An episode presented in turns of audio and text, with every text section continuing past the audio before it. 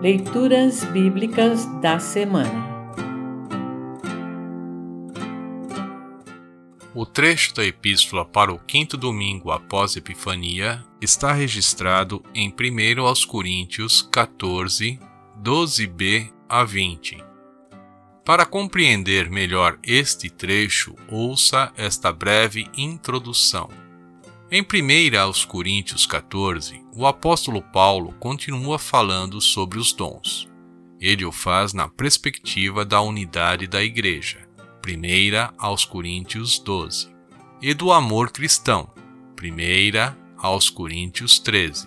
No trecho a seguir, Paulo aborda especialmente o dom de falar em línguas estranhas. O apóstolo questiona os que pensavam ser este o maior dos dons, e defende que os dons mais relevantes são os que edificam e ajudam a igreja toda.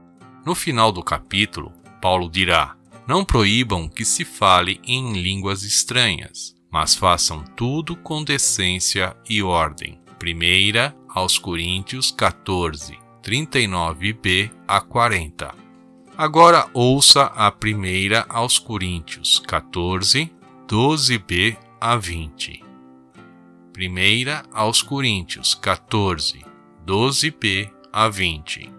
Procurem, acima de tudo, ter os dons que fazem com que a igreja cresça espiritualmente. Portanto, quem fala em línguas estranhas deve orar pedindo a Deus que lhe dê o dom de interpretar o que elas querem dizer. Porque, se eu orar em línguas estranhas, o meu espírito de fato está orando, mas a minha inteligência não tomará parte nisso. O que vou fazer então? Vou orar com o meu espírito, mas também vou orar com a minha inteligência.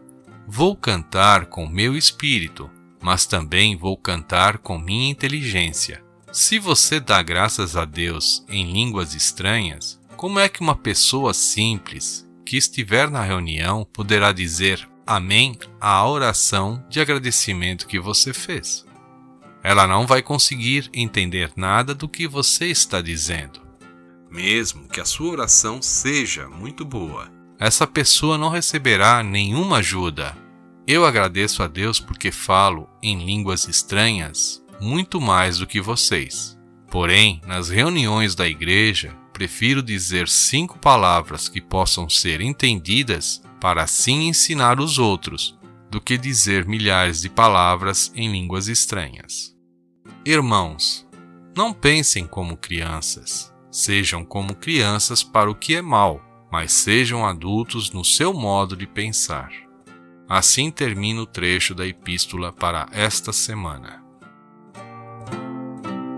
Congregação Evangélica Luterana Redentor Congregar, Crescer e Servir.